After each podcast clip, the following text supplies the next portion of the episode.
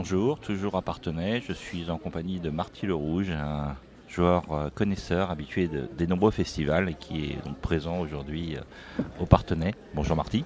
Bonjour à tous, donc heureux d'être interviewé aujourd'hui donc sur ce festival de Partenay. Alors ça fait longtemps que tu viens à Partenay?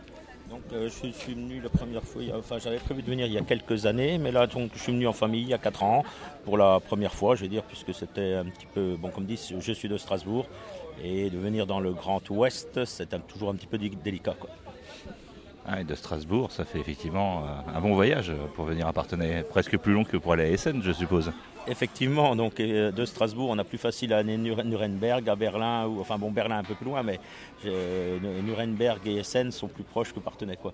C'est un peu un voire même Cannes est excessivement loin de Strasbourg. Le centre, je veux dire, tout est décentré. Quoi. Euh, Partenay, qu'est-ce que tu en penses par rapport à d'autres festivals ludiques que tu as, eu l'occasion de faire?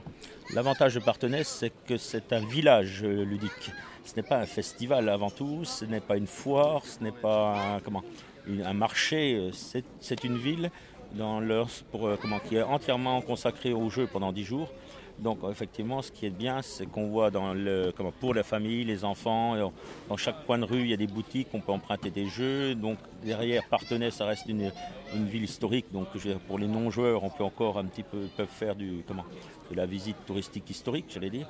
Mais l'avantage également, c'est l'ouverture, j'allais dire, à 14h, qui permet pour tous les gros grands joueurs, euh, je veux dire que certains sont, de commencer la journée à 14h, de pouvoir la finir à 3-4 heures du matin, d'avoir quand même une matinée de sommeil et pouvoir rattaquer à 14h.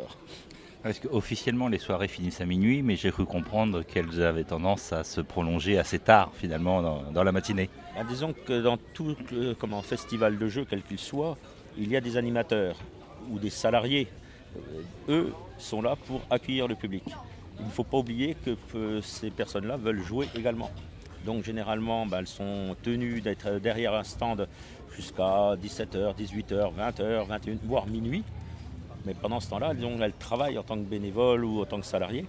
Et euh, donc moi j'y viens en tant que touriste et en tant que joueur, mais il faut penser également à l'ensemble des animateurs qui sont là pour accueillir l'ensemble des joueurs et qui eux veulent aussi jouer. Et l'ouverture, c'est ce qu'on appelle le off pour eux. Donc en dehors de la- de l'arrivée du public, ils ont leur partie euh, personnelle. Donc effectivement, donc hier soir on a commencé à minuit jusqu'à 5h du matin. D'accord, merci beaucoup Marty. Et puis bon retour hein, sur Strasbourg.